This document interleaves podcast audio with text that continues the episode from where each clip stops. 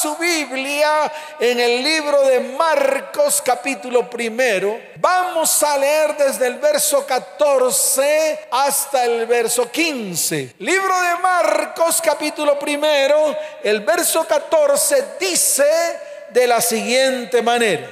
Después que Juan fue encarcelado, Jesús vino a Galilea predicando el Evangelio del reino de Dios, diciendo, el tiempo se ha cumplido y el reino de Dios se ha acercado. Arrepentíos y creed en el Evangelio. ¿Cuál? ¿En cuál Evangelio?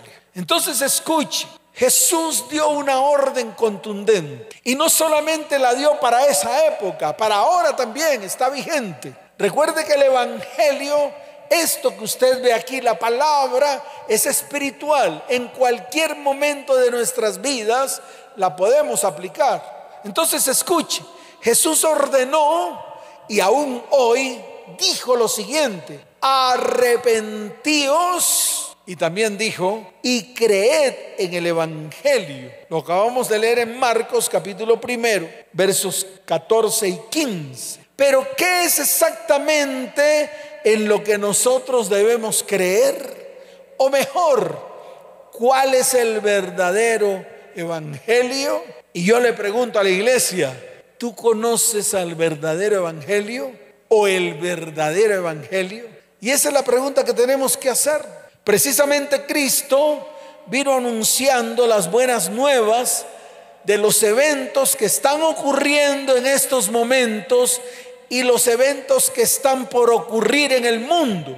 Estas buenas nuevas, escuche bien, lo involucran a usted y me involucran a mí. Claro, te involucran a ti como iglesia y me involucran a mí, a todos nosotros e incluso al mundo entero lo involucra y en el futuro va a involucrar a cada ser humano que está sobre la tierra. Mire, estos tiempos son tiempos de mucha confusión y el ser humano no tiene las respuestas para lo que está ocurriendo en este tiempo, para lo que está ocurriendo en la humanidad entera, los problemas que está viviendo la humanidad en este tiempo, las aflicciones que está viviendo la, humanidad en este tiempo, los males, las enfermedades y las dificultades del género humano de toda índole se están multiplicando exponencialmente. Por tal razón Jesús declaró en Lucas capítulo 4, vaya Lucas, yo lo voy a buscar aquí en mi Biblia, en Lucas capítulo 4, desde el verso 16 en adelante. Mire lo que dice la bendita palabra del Señor. Vino a Nazaret, donde se había criado, y en el día de reposo entró en la sinagoga conforme a su costumbre y se levantó a leer. Y se le dio el libro del profeta Isaías. Y habiendo abierto el libro, halló el lugar donde estaba escrito. Escuche, de aquí nace todo. El Espíritu del Señor está sobre mí por cuanto me ha ungido para dar buenas nuevas a los pobres. Buenas nuevas, subraye esa palabra. Buenas nuevas a los pobres. No a los pobres de dinero, a los pobres de espíritu, a los afligidos a los grandes y graves problemas que están ocurriendo en este tiempo con la humanidad. Eso es lo que está escrito aquí. Aunque lo dijo en ese tiempo, eso que dijo en ese tiempo se está replicando en este tiempo. Y para eso es el Evangelio, las buenas nuevas. Y voy a seguir leyendo y dice la palabra, me ha enviado a sanar a los quebrantados de corazón a pregonar libertad a los cautivos y vista a los ciegos, a poner en libertad a los oprimidos, a predicar el año agradable del Señor. Y mire lo que dice el verso 20. Y enrollando el libro, lo dio al ministro y se sentó. Y los ojos de todos en la sinagoga estaban fijos en él. Y comenzó a decirles, verso 21, hoy se ha cumplido esta escritura delante de vosotros. Yo sé que muchos de los que están ahí anhelan que esa escritura, que está precisamente en el libro de Isaías, capítulo 61, también se cumpla en este tiempo. Yo también anhelo en mi vida que esta palabra que proclamó el Señor y que dijo que a partir de ese momento iba a ser el cumplimiento, también se cumple en mi vida. Se lo voy a leer en el libro de Isaías capítulo 61. Dice casi lo mismo, porque Jesús lo leyó de ese libro le pasaron el libro de Isaías, que no tenía capítulos en ese tiempo, porque fue puesto después, los capítulos fueron puestos después para nosotros, en ese tiempo no, en ese tiempo era un libro de corrido, pero el Señor halló exactamente donde estaba escrito, así como yo lo puedo hallar exactamente en este tiempo, en mi Biblia dice, el Espíritu de Jehová el Señor está sobre mí, porque me ungió Jehová, me ha enviado a predicar el Evangelio, buenas nuevas. La palabra Evangelio significa buenas nuevas. ¿Y a quién? A este mundo, a ti y a mí y a los que no creen también. Porque este Evangelio es para todos, para los que creen y para los que no creen. ¿Para qué? Para que precisamente reciban esas buenas nuevas. Esas buenas nuevas para aquellos que están abatidos, esas buenas nuevas para aquellos que están quebrantados de corazón y necesitan ser vendados. Esas buenas nuevas para aquellos que están en cautiverio para que puedan recibir libertad. Esas buenas nuevas para aquellos que están en medio de cárceles espirituales para que esas cárceles puedan ser abiertas. Fíjese para qué es el Evangelio y en qué consiste el verdadero Evangelio. Si no lo entiende, entonces prediquemos cualquier evangelio.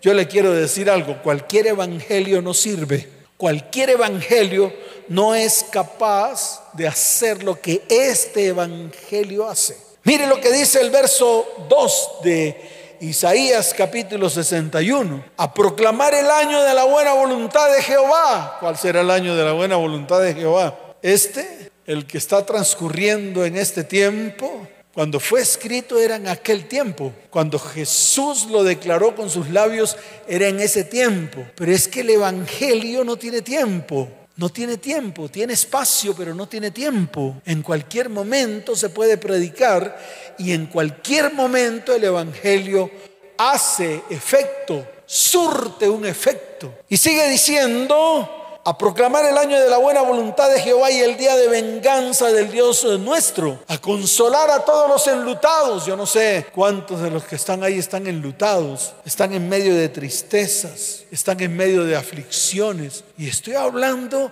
de los que están en este tiempo en el mundo, de todo lo que están viviendo en el mundo, los cristianos que están en medio del mundo, moviéndonos en medio del mundo que están en medio de aflicciones. Por eso dice a, ordenar que a los afligidos de Sión se les dé gloria en lugar de ceniza, óleo de gozo en lugar de luto, manto de alegría en lugar del espíritu angustiado, y serán llamados árboles de justicia, plantío de Jehová para gloria suya. Y yo puedo seguir leyendo todo Isaías capítulo 61. Y es precisamente la respuesta a lo que el mundo de hoy necesita. Y se lo vuelvo a repetir, es la respuesta a lo que el mundo de hoy necesita. Pero ¿sabe qué está ocurriendo? Está ocurriendo que muchos están proclamando otro evangelio. Algunos el evangelio de salvación, otros el evangelio de la gracia, otros incluso el Evangelio de la prosperidad. Todos estos evangelios creados por el hombre revelan que ignoran la verdad descrita en la palabra acerca del verdadero evangelio. Pastor, pero a mí me gusta el evangelio de la prosperidad. ¿Para qué te sirve la prosperidad si tu vida emocional está hecha un desastre? A mí me gusta el, Evangelio de la Gracia. ¿Para qué te sirve el Evangelio de la Gracia si te petaqueas todos los principios y fundamentos descritos en la palabra? Por eso es necesario escuchar el verdadero evangelio, el verdadero evangelio, el que predicó Jesús. Ese es el evangelio, el que predicó Jesús y ese evangelio que predicó Jesús fue preparado por Juan el Bautista. Miren, veamos nuevamente el relato de Marcos. Dice, después que Juan fue encarcelado, es decir, después de que Juan terminó su ministerio, porque ahí Juan terminó su ministerio. Recuerde que después de que fue encarcelado le cortaron la cabeza. Hubo una petición de cortarle la cabeza y le cortaron la cabeza por eh, mandato de una persona. Ahí terminó el ministerio de Juan el Bautista. Ahí él comenzó predicando el Evangelio del reino de Dios en medio del desierto para que se cumpliera lo que estaba escrito en el libro de Malaquías capítulo 3 verso primero. Y ahí termina el ministerio de Juan el Bautista. Termina cuando Jesús llega, cuando Jesús comienza su ministerio. Y mire lo que dice la palabra. Jesús vino a Galilea predicando, está en negrilla en mis apuntes. Dice, el Evangelio del reino de Dios. El Evangelio del reino de Dios. Este es el Evangelio que Jesús predicó y lo hizo en el mismo contexto. Arrepentíos y creed en el Evangelio. ¿Qué Evangelio? El Evangelio del reino de Dios. Ese es el que se tiene que predicar en este tiempo. ¿Por qué? Porque ese evangelio, el del reino de Dios, es el que trae institución para que viniese libertad. Y ese evangelio es el que necesita el mundo actual. Ese evangelio es el que necesita la iglesia de Cristo en este tiempo. Y ese es el evangelio que nosotros debemos predicar. Usted puede predicar lo que se le dé la gana, es su problema. Pero déjeme decirle algo. Hay una palabra que se encuentra en el libro de Gálatas que más adelante la voy a declarar. El que predique otro evangelio, dice de manera clara, sea llamado anatema. Pero no me quiero adelantar, porque de pronto lo pongo a temblar a usted, así como Dios me puso a temblar a mí. Porque el primero que Dios ministra es a mí. El primero que, que Dios habla y me dice, eso que estás predicando es pura basura, es a mí. Y entonces me da vergüenza con Dios. Y Él me dice, que no te dé vergüenza, tiene consecuencias. El Evangelio anunciado por Jesús era un llamado a seguirle en obediencia. Y yo quiero que usted entienda esto. No consistía en una invitación a hacer una oración mágica que los trasladaba del reino de las tinieblas a la luz, sino que su mensaje traía libertad a las personas su mensaje liberaba a las personas de la esclavitud de sus pecados.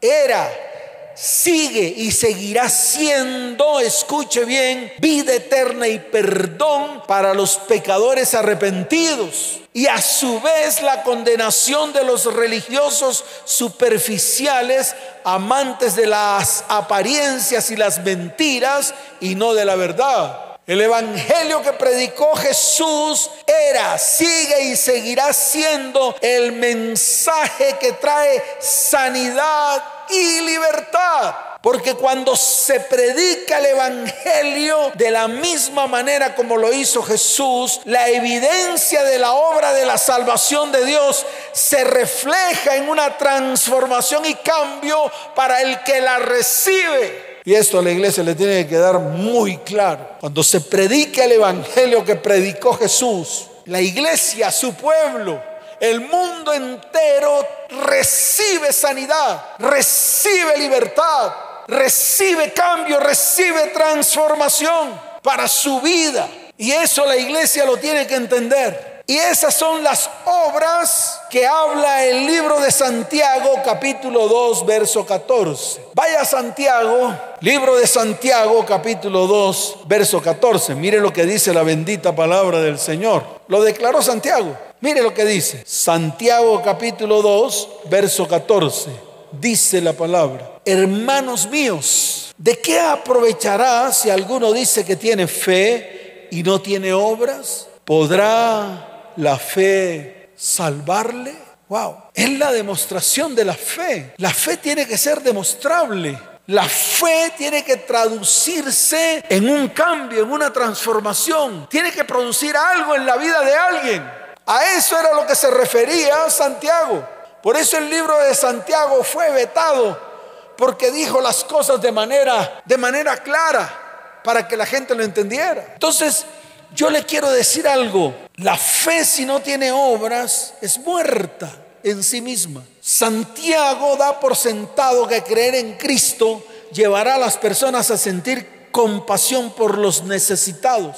Y la obra se traduce en llevar el Evangelio para salvación. La obra se traduce en llevar el Evangelio para sanidad. La obra se traduce en llevar el Evangelio para la restauración, restitución y redención. Es así de fácil y usted lo tiene que entender. Si el Evangelio no produce esto, es porque usted está predicando otro Evangelio. No sé cuál, no sé cuál. Pero el Evangelio tiene que producir estas obras. La fe sin obras es muerta, pero la fe con obras tiene que producir esto en vidas, en hogares, en familias y en descendientes. Por eso cada vez que usted viene aquí a la iglesia, experimenta eso, experimenta restauración, experimenta sanidad, experimenta libertad, experimenta liberación, experimenta un cambio, una transformación. ¿Por qué? Porque nosotros estamos llamados a predicar el Evangelio. ¿Cuál? Este, el mismo evangelio que predicó Jesús, el mismo evangelio que predicó Jesús en medio de la gente y que trajo en ellos. A los ciegos vista, a los sordos pudieron escuchar, los mudos pudieron hablar, los cojos pudieron saltar, pudieron caminar, los mancos pudieron mover sus brazos, las que tenían flujo de sangre pudieron ser sanadas en su área sexual. Los que tenían pecados sexuales pudieron ser sanados de su pecado. Los que estaban muertos pudieron resucitar. Los que estaban endemoniados pudieron ser libres. Y esto la iglesia lo tiene que entender. Y ese es el evangelio que estamos predicando. Y es el evangelio que queremos seguir predicando. Y es a donde Dios quiere llevar a su iglesia, a la manifestación plena de su espíritu, para traer bendición, para traer liberación, para traer sanidad, para traer milagros y para traer prodigios. ¿Cuántos dicen amén? Dele fuerte ese aplauso al Señor, fuerte ese aplauso al que vive por los siglos de los siglos. ¿Cuántos dicen amén? Entonces escuche, hay una palabra Quiero terminar con esto. Hay una palabra que está en el libro de Gálatas. Es una palabra dura. Yo sé que a muchos no le va a gustar. Pero lo dijo el apóstol Pablo. Así de fácil. No lo dije yo. Ni lo escribí yo. Ni siquiera yo me, me involucré en esta escritura. Simplemente lo leí. Está en el libro de Gálatas capítulo primero, verso 9. Mire lo que dice la bendita palabra del Señor. Y yo quiero que ponga atención. Todos los que están ahí. Sí, toda la iglesia que está ahí reunida todos los que están detrás de las cámaras, detrás de las redes sociales, detrás de la radio, todos los que están escuchando este mensaje, presten atención. Dice la palabra en el libro de Gálatas capítulo primero verso 9, dice, como antes hemos dicho, también ahora lo repito, si alguno os predica diferente evangelio del que habéis recibido, sea anatema. Se acabó el lío. Esas son las consecuencias de predicar otro evangelio. ¿Cuál? No sé. No sé, tal vez en algún tiempo prediqué el Evangelio de la Prosperidad, tal vez quería que la iglesia fuera próspera para que la iglesia recibiera más dinero, pero ahora yo le digo, no, no, el dinero, el que se encarga de traer la bendición a la iglesia es el Señor. Y el que se encarga de prosperarlo a usted es el Señor. Cuando usted aplica los principios y fundamentos que están descritos en su palabra. ¿Y quién lo dijo? Jesucristo. El único, escuche bien, que marcó un antes y un después en la historia. Por eso cuando tú permites que el Evangelio se involucre en tu vida, el Evangelio va a marcar un antes y un después en tu vida. Los grandes principios y fundamentos de la vida están escritos en el Evangelio del reino de los cielos. Qué tremendo esto. Entonces no permita Escuche bien que alguien le predique otro evangelio, porque aquí está escrito, si alguno os predica diferente evangelio del que habéis recibido, sea anatema. Si quieren, arranco la hoja, porque tal vez eso es lo que usted está recibiendo. Otro evangelio, el evangelio de la motivación, el que lo motiva, el que está lleno de mensajes todos disfrazados y bonitos. El mensaje no se puede disfrazar, está escrito, está escueto Está escueto, está abierto. Es para usted y para mí. ¿Cuántos dicen amén? ¿Cuántos dicen amén? Entonces escuche, escuche bien lo que voy a decir. Número uno, el Evangelio trata acerca de Jesucristo. Claro, es la persona de Jesucristo quien resplandece sobre todo, mostrando una gloria única e inigualable. Sin Jesús en el centro, toda la narrativa pierde brillo y vida, ya que es fácil caer en el error de desplazar a Jesucristo del centro del Evangelio para colocar en su lugar otras cosas. Entonces se coloca una iglesia, un líder, una estrategia, una visión o cualquier otra idea bajo el signo de la modernidad. Si esto hacemos, inevitablemente el Evangelio perderá su poder y será un Evangelio relevante. ¿Ya lo entendieron? Número dos, el Evangelio se basa en la obra del Señor Jesucristo, ya que el Evangelio, escuche, revela el plan de Dios para la salvación del hombre. Y ese plan tiene su sólido fundamento en quién es Jesús y en lo que hizo por los pecadores, muriendo en una cruz y resucitando al tercer día. Por lo tanto, solo podemos ser salvados de nuestros pecados por la fe en Él y en su obra. En esto consiste el Evangelio. Número tres, el Evangelio es mostrar el reino del Padre a través de Jesucristo, para que esto lo entienda. Los beneficios del Evangelio de Jesucristo son universales y se otorgan a todos por igual. Se ofrece a todos, a pobres, a ricos, a altos, a bajitos, a monos, a negros, a todos, a gordos, a flacos, a feos, a bonitos para todos va el Evangelio. Para los que creen, para los que no creen, para los gnósticos, para los ateos, para todos va el Evangelio. Porque sirve para todos. Ya que el Evangelio muestra el reino de Dios. ¿A través de quién? A través de Jesucristo. Por eso le sirve a todos sin importar la raza, sin importar el color, sin importar la nación, a todo le sirve. Jesús lo mostró trayendo bienestar a todos los que se acercaron a Él. Todos. Lea los evangelios. Lea los cuatro evangelios y se dará cuenta de esto. Se dará cuenta que todos los que se acercaron a Él recibieron beneficios. Todos. Todos los que tenían hambre recibieron comida. Los que tenían algún defecto en su cuerpo físico recibían sanidad. Los que tenían enfermedades terminales eran sanados. Los que tenían pecados, por más grandes que fueran, recibían perdón. Así de fácil. Entonces te sirve a ti y también me sirve a mí. A mí me sirve más que a ti, porque yo también necesito ser perdonado, también necesito ser sanado, también necesito ser liberado. Todo lo que usted necesita, también lo necesito yo.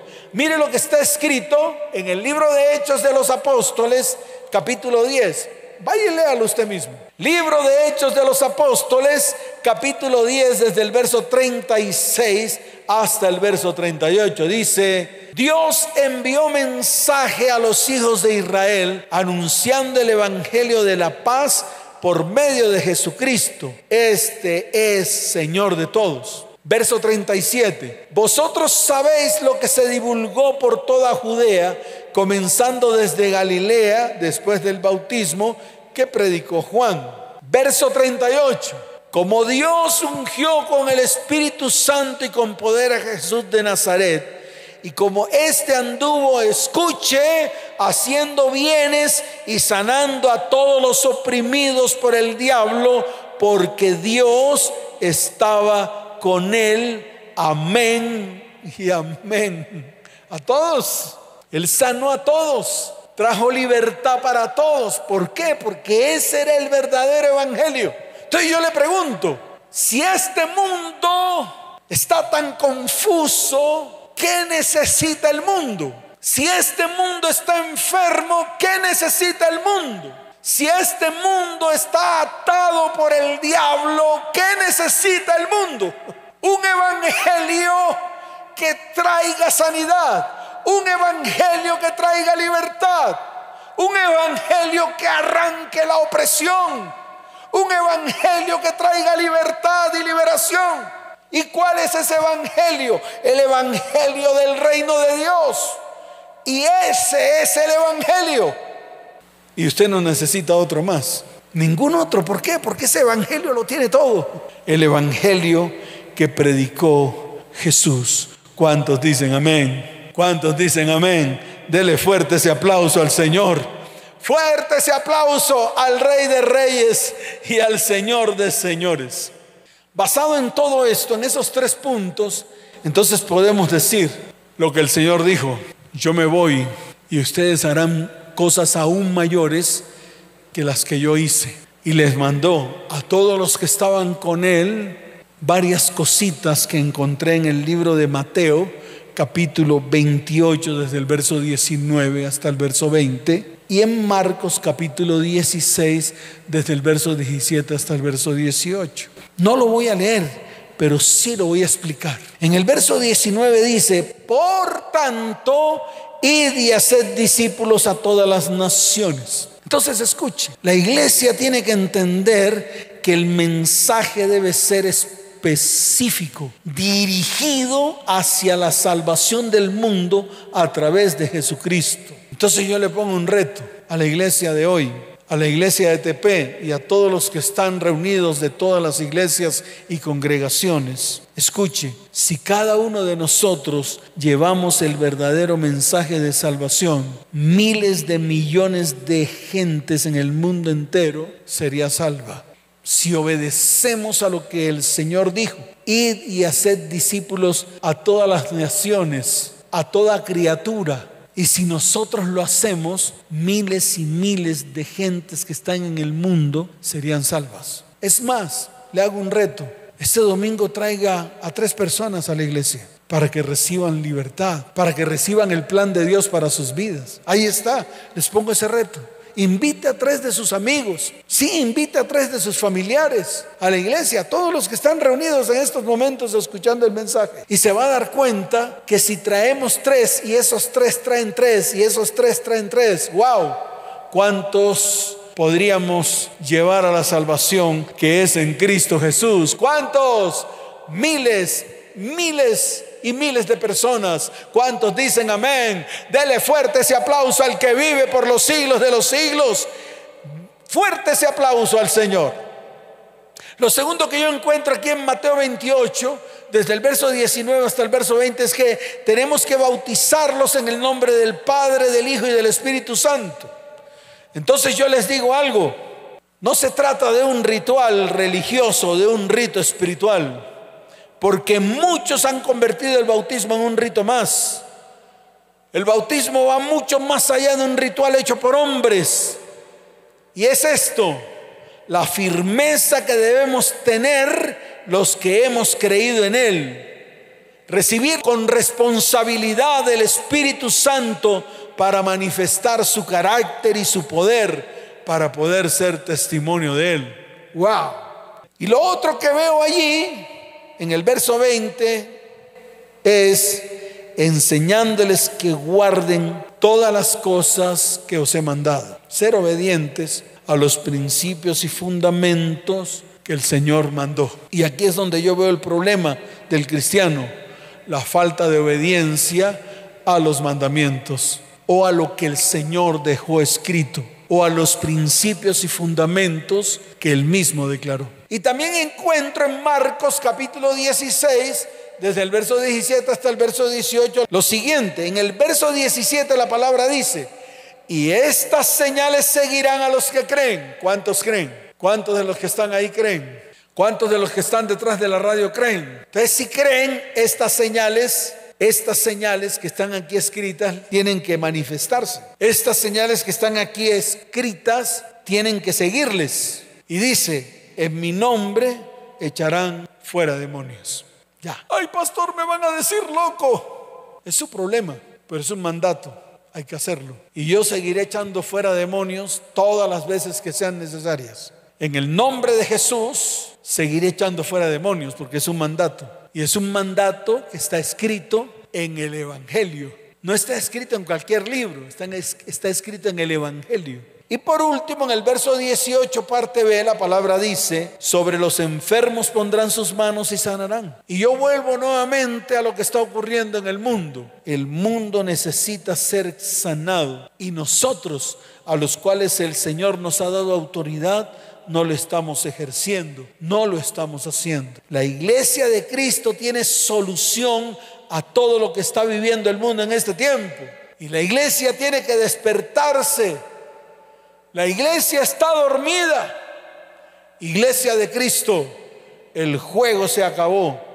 Levántate, porque son los tiempos. Son los tiempos de mostrar la luz de Cristo, de mostrar la gloria de Dios sobre vidas, sobre hogares, sobre familias y sobre descendientes. ¿Cuántos dicen amén? ¿Cuántos dicen amén? Dele fuerte ese aplauso al que vive por los siglos de los siglos. Fuerte ese aplauso al Señor. Y tú que estás ahí, vamos a colocarnos en pie. Todos los que están ahí, colóquense en pie. Porque vamos a levantar oración. Vamos a decirle al Señor hoy, Señor, hoy quiero establecer el Evangelio. Primero que todo en mi vida, en mi casa, en mi hogar, en mi familia y en mi descendencia. Quiero llevar ese evangelio, el mismo que Jesús habló y el mismo que Jesús practicó a todas las naciones de la tierra, comenzando por mi familia, comenzando por mi descendencia, yendo al mundo a predicar las buenas nuevas, el evangelio que Cristo, que Jesús predicó. Padre, y sé que vendrán milagros, y sé que vendrán prodigios, porque el Espíritu del Señor estará sobre mi vida. Levanta tus manos, levanta tu voz, porque hoy es un buen día para que asumas la responsabilidad, para que te pares firme, para que lo que está escrito en el libro de Isaías capítulo 61, tú también lo hagas, tú también lo ejecutes. A ver, levanta tu mano derecha y declara, levanta tu voz y dile, Señor, hoy declaro lo que declaró Jesús en el momento que inició su ministerio. El Espíritu del Señor está sobre mí y Él hoy unge mi vida, unge mi cabeza y me envía a predicar las buenas nuevas el evangelio que predicó el Señor. A los abatidos, para que los abatidos sean levantados en este tiempo. A los quebrantados de corazón, para que sus corazones sean vendados. A los que están cautivos, para que reciban libertad. A los que están presos, para que la cárcel les sea abierta Hoy el Señor me envía a proclamar el año de la buena voluntad de Dios y el día de venganza del Dios nuestro sobre todos nuestros enemigos. El Señor hoy me envía a consolar a los que están enlutados. Hoy levanto mi voz y le ordeno a los que están afligidos, afligidos Hoy es el día en el cual la gloria de Dios estará sobre sus vidas y en lugar de ceniza recibirán gloria, en lugar de luto recibirán aceite nuevo. En lugar de tristeza y de angustia recibirán manto de alegría. Y hoy con mi boca declaro que mi vida, mi casa, mi hogar, mi familia, mi descendencia serán llamados árboles de justicia, plantío de Jehová, para gloria suya. Y mis descendientes reedificarán las ruinas antiguas, levantarán los asolamientos primero y restaurarán las ciudades arruinadas y los escombros de muchas generaciones. Vendrá libertad y sanidad, porque el verdadero evangelio trae libertad, sanidad y bendición para todos aquellos que lo escuchan. Para todos aquellos que lo escuchan, trae transformación y cambio.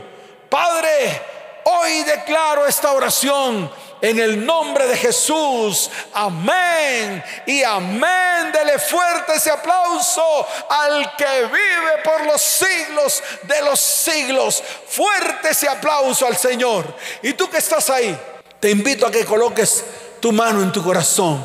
Y no que hagas una simple oración, sino que te levantes, te pongas firme delante del Señor y comiences hacer lo que el Señor te ha mandado hacer.